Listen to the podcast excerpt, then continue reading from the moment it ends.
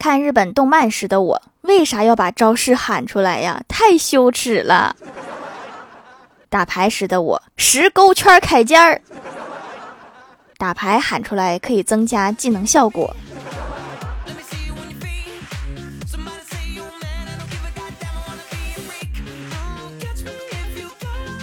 Hello，蜀山的土豆们，这里是甜萌仙侠段子秀欢乐江湖，我是你们萌豆萌豆的小薯条。我哥又失业了，我问他这次咋了？我哥说老板的爷爷九十九岁生日，我祝他长命百岁。后来老板把我开除了，就让活一年呗，多活一年都不行呗。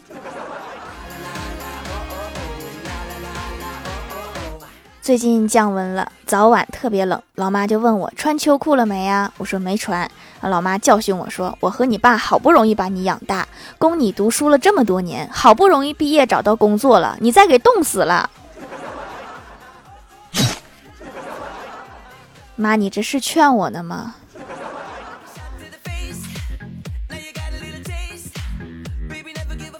我哥今天去女朋友家，心里异常紧张。晚上吃饭的时候，未来岳父多喝了两杯，就和我哥说：“我看你这个人很有自信，心胸宽广，想必以后必成大器。女儿交给你，我心里也就放心了。”我哥听的那叫一个高兴啊，就连忙问说：“这你也看得出来吗？”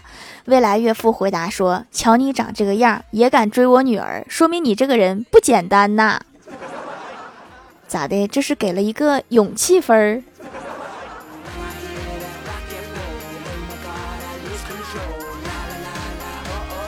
去医院做体检，在门口排队的时候，遇到一个男的帮他老婆取化验单。护士对那个男的说：“有一个和你老婆同名的单子，搞混了，两张消息都不妙，一张是脑萎缩，一张是艾滋病。”男子大吃一惊，不知道该说什么。护士说：“医生给了一个好办法，带你老婆去旅行，把她丢在半路，如果她能回到家，就说明她是艾滋病。”说这种时候，咱就别用排除法了吧。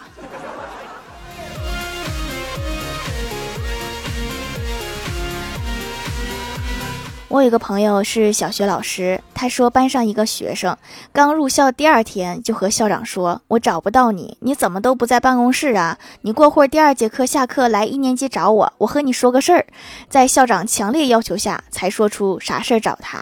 这个学生觉得学校放学太晚了，想让学校改时间，四点半放学。现在小学生都这么敢说话吗？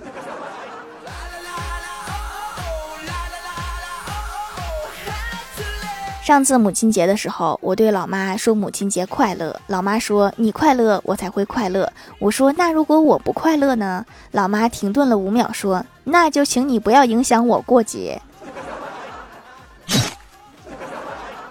说好的母女情深呢？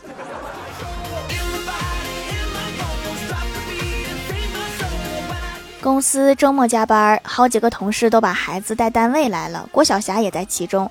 三个小朋友，两个男孩，一个女孩。小女孩对郭晓霞说：“我们来玩猪八戒背媳妇儿吧。”郭晓霞说：“好。”然后令人意想不到的事情发生了，女孩一说开始，郭晓霞手脚麻利地扛起边上另一个男孩，如疯狗似的狂奔而去。郭大侠，你能不能管管你家孩子？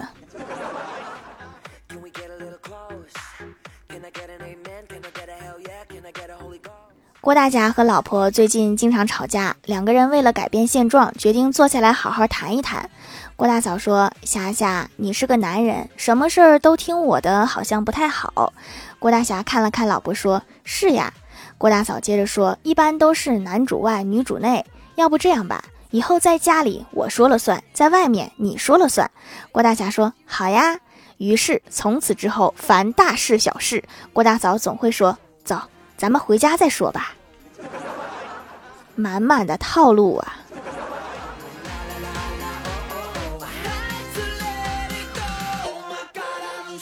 郭大嫂去深圳出差，刚下飞机就给郭大侠打电话说：“霞霞，我已经到深圳啦，你晚饭吃了没呀？别吃辛辣油腻的啊，有没有一点点想我呀？郭大侠平静地说：“外面没有下雨，你有两双袜子晾在阳台上，一个花的，一个黑的。电饭锅里有三个玉米棒子，两个熟的，一个生的。家里还有哪些地方需要看一下的？”郭大嫂说：“没事儿，在家就好。下次查岗直接问就行，不用整这些虚的。”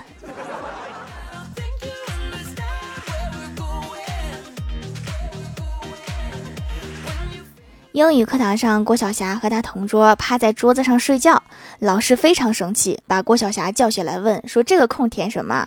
郭晓霞说：“老师，这个题我不会呀。”老师把他同桌叫起来问，同桌回答道：“郭晓霞说的对呀。”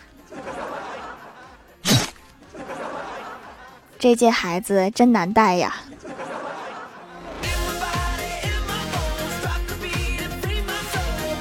今天下班晚，只能约网约车回家了。上车之后和司机大哥聊了几句，司机大哥就抱怨说：“真是倒霉啊！上次拉了一个客人，我也没说什么呀，突然星级就被降了。”我就安慰他，我说：“不可能吧，我一会儿给你五星好评。”司机大哥笑着说：“妹子啊，你长得一般，心眼还怪好的。对了，这么晚下班，给多少加班费呀？”我觉得上一个客人给差评是对的。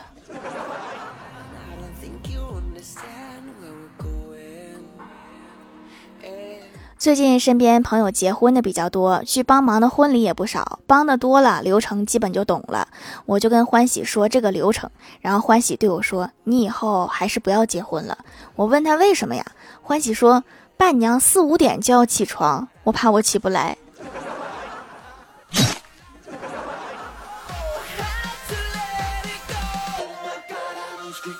前几天去参加同学聚会，见到了多年未见的同桌，我们闲聊了几句。他给我讲他开车的经历。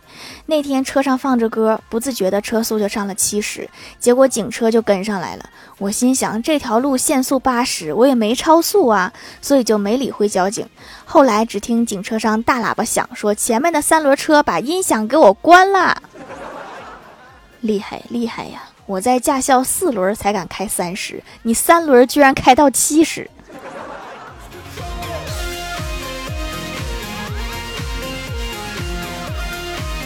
还有一个学医的同学，他已经毕业好几年了，现在是实习医生。我就问他：“你们这个行业里有没有什么行话呀？暗示性比较强的？”同学说：“还真有。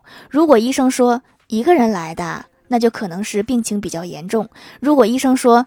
那么多人来干嘛？那基本就是小毛病。这两句话我好像在电视剧里都听过，好像真是这么个情况。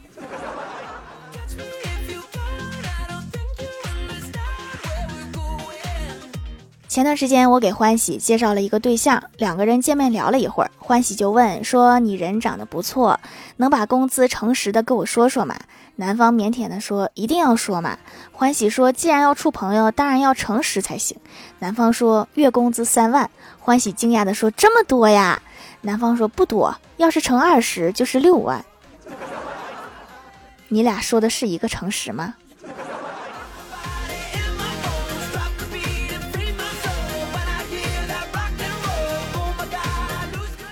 嗨，蜀山的土豆们，这里依然是带给你们好心情的欢乐江湖。喜欢这档节目，可以来支持一下我的淘小店，直接搜店名“蜀山小卖店”，数是薯条的数就可以找到啦。还可以在节目下方留言互动，或者参与互动话题，就有机会上节目哦。下面来分享一下听友留言。首先第一位叫做爱条条的肖，他说：“我记得上高中的时候，我同桌是一个标准的女汉子，她没事天天打我。有一天，她把我堵在胡同口，又要打我。俗话说，狗急跳墙，兔子急了。”还还咬人呢！我当时就豁出去了，撸起衣袖抱住他，吧唧就是一口，然后大声说：“我爱你。”他当时就震惊了，整个人愣住，然后小脸一红跑了。哎，现在他成了我的老婆，到现在还是天天打我。你以为你赢了，实际上是他赢了。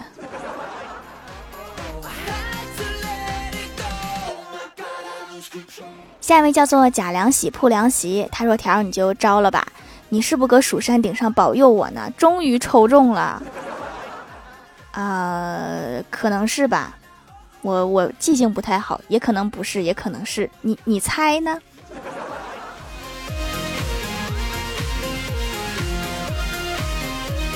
下一位叫做远山清俊，他说：“当代大学生真是一个神奇的存在。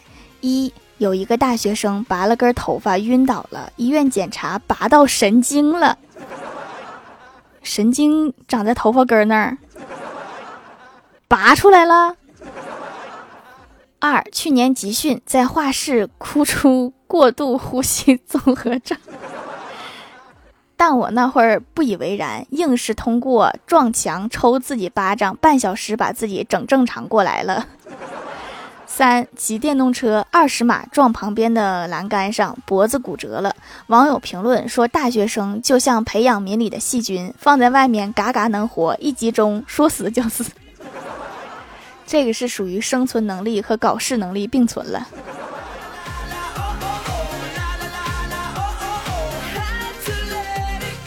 下一位叫做 L E G E N 的欣欣，他说一直用冷皂洗脸，以前家人做，后来自己做，现在发现可以买，一次性买了几家的都试了试，这家的最滋润，用料高级，洗脸舒服，保湿持久不紧绷，洗得干净，价格还划算，多买还有优惠，以后就认准这家啦。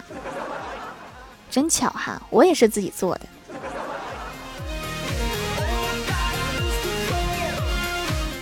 下一位叫做醉迹满青山，他说：“如果你在北京全款买下一套四合院，不妨定下一个小目标，多活五百年。是五百年才能还清这个房贷吗？”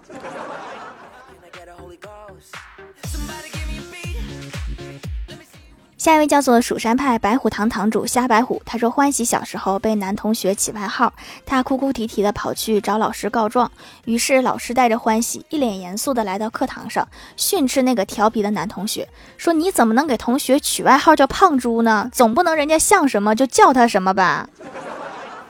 欢喜当时一定是这么想的，是不是打老师犯法呀？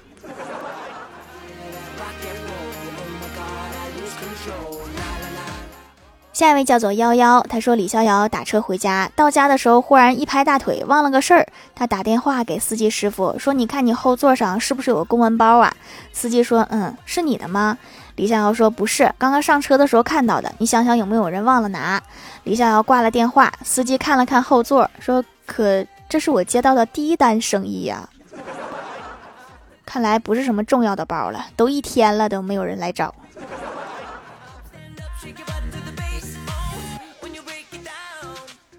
下一位叫做匿名买家，他说超棒，每次来蜀山小卖店体验都是杠杠的，品质过关不说，因为我是敏感肌，完全没有过敏的情况，越用皮肤越好，摸着都滑滑的，手感、洗感、味道都深入我心，太迷人啦！是不是被我迷倒了？赶紧爬起来，别在那一直趴着了。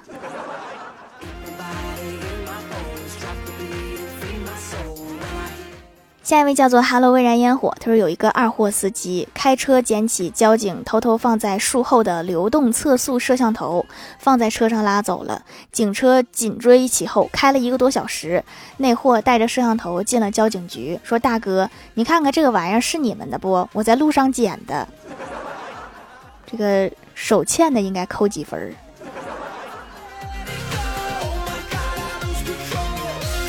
下一位叫做胡大海的愿望，他说想不通啊，为什么别人捐了一颗肾被当成英雄，我去医院直接捐了五颗被人当场逮捕？说说吧，你这五颗肯定不是你自己的。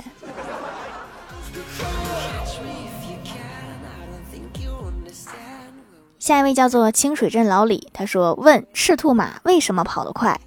因为赤兔马既不能吃窝边草，又不能吃回头草，只能不断的往前跑去找草，自然速度就越练越快。原来赤兔马一直是一个缝合怪呀！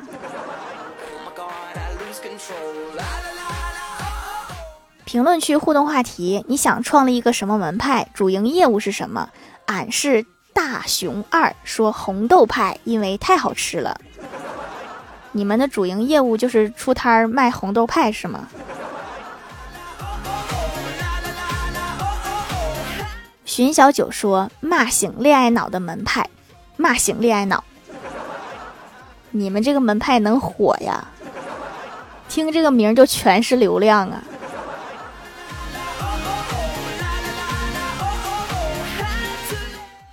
对方正在输入说：“试卷派。”专门给同学们发试卷。我建议你们这个招人恨的门派呀，开在山顶，这样想要攻打你们的，未到山顶先死一半，到了山顶不给他口水喝又死一半，你们这样才能安然无恙的每天发试卷。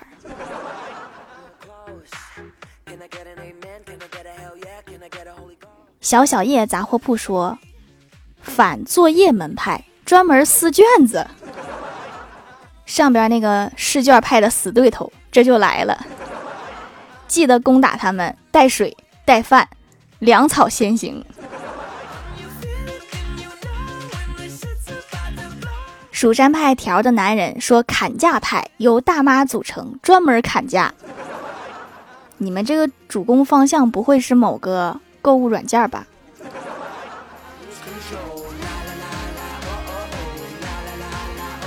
下面来公布一下上周一零一六级沙发是薯条的小土豆丝，盖楼的有蜀山派被淹死的鱼，薯条太二了，爱条条的肖贾凉喜铺凉席，寻小九醉迹满青山，在下小小柱面包修勾勾，Hello 微燃烟火，感谢各位的支持。